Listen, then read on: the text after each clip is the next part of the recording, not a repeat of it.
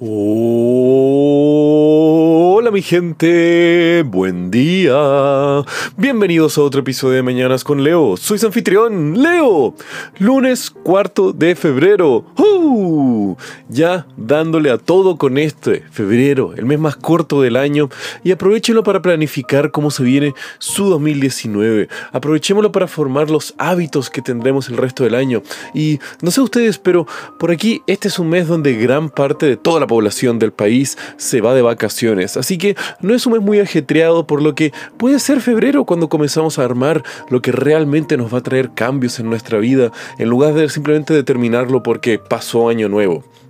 O si no, también puede ser el mes donde ustedes estén saliendo de vacaciones, lo cual también es súper válido el aprovechar la desconexión de la rutina como una herramienta de cambio personal. El viajar nos abre puertas, nos abre la mente, pero también nos puede ayudar a dar una perspectiva sobre nosotros mismos si nos damos el tiempo y el espacio para sentirlo, reflexionarlo y meditarlo. Así que mi gente, espero que se dediquen estos próximos días a querer mejorar a ustedes mismos, a querer darle un vuelco a su vida y estar apuntando hacia más grandes y mejores cosas. Por lo que, ¿por qué no dedicarle estos próximos días si es que no son muy ataviados en sus agendas o son muy demandantes en, sus trabajos para poder tener un poco más de espacio para uno mismo, para poder dedicarnos un poco más de tiempo y pensar en lo que nosotros queremos de este año y al mismo tiempo en lo que nosotros queremos cambiar y mejorar sobre nosotros mismos?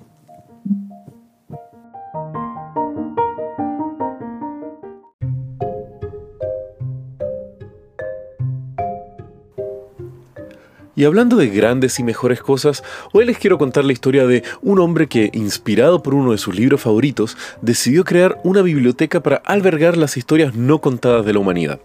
Y comenzando con eso, yo les quiero hacer una pregunta. A todos nos gustan las bibliotecas, ¿no? Aun cuando es raro que las utilicemos ahora en el siglo XXI, aunque sea el concepto de ellas es algo súper atractivo. Un espacio público donde tengamos acceso casi ilimitado al conocimiento de la humanidad, donde podamos ir y formar comunidades, con otras personas que estén enamorados de la literatura, por el conocimiento, o simplemente tener un lugar donde poder estudiar y leer en paz, que muchas veces en el mundo que tenemos hoy, todos los lugares a los cuales vamos o es nuestra casa, o eh, tenemos que estar trabajando, o tenemos que estar consumiendo. Pero una biblioteca ofrece un albergue donde todo eso, donde simplemente podemos estar nosotros a solas con nuestros pensamientos o con un muy buen libro aprendiendo y disfrutando sobre eso.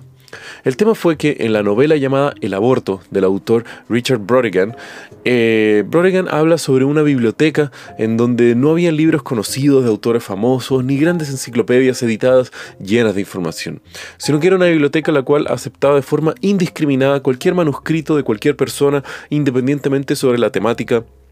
la extensión de estos libros o cuál era el contenido que existía. Entonces no había ningún límite ni restricción a lo que las personas podían dejar sus libros y al mismo tiempo eh, cualquier otra persona pudiera ir, agarrar uno de estos libros, pedirlos prestados, leerlo y disfrutar un poco de eh, este espacio sin filtro en donde podían estar eh, leyendo los pensamientos más profundos de otra persona o leyendo la ficción que otro cerebro humano podría estar eh, creando. Y bajo cierta perspectiva es una democratización absoluta de entregarle a todas las personas un espacio donde pudieran almacenar y extraer pensamientos, experiencias humanas, fantasías, etc.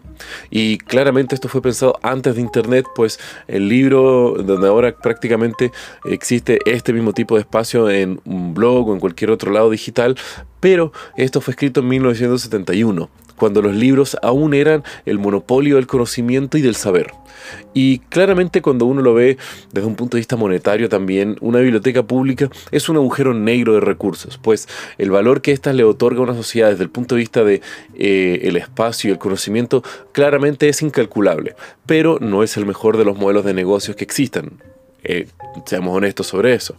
Pero la biblioteca Brodigan es realmente un modelo que no podría existir en el mundo real, porque el valor y el riesgo que esto significa obviamente es mucho más alto que una biblioteca normal. Pero esto no detuvo a Todd Lockwood, que era un hombre que vivía en el estado de Vermont, quien era un gran fanático de los libros de Richard Brodigan y que obviamente se inspiró demasiado en el concepto que leyó en este libro y estaba totalmente enamorado y casi podríamos decir obsesionado por transformar esto en una realidad. Y fue así como Lockwood desarrolló todo un modelo en donde consiguió sponsors, eh, hizo un pequeño modelo de negocios para cobrar a las personas que depositaran sus manuscritos para hacerlo económicamente viable y gracias al apoyo de una comunidad de voluntarios armó la primera y única biblioteca de Brodigan en el mundo. Así fue como en 1990, seis años después del fallecimiento del autor, eh, Todd Lockwood abriría esto en la ciudad de Vermont, eh, muy cerca de la frontera con Canadá.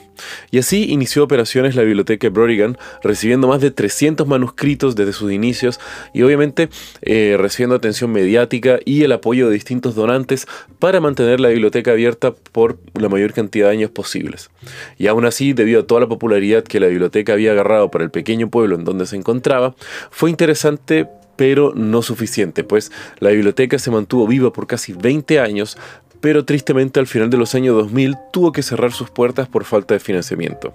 Y permaneció cerrada por varios meses la biblioteca de Brodigan, más que nada haciendo un montón de libros en un pallet acumulándose en la bodega de Lockwood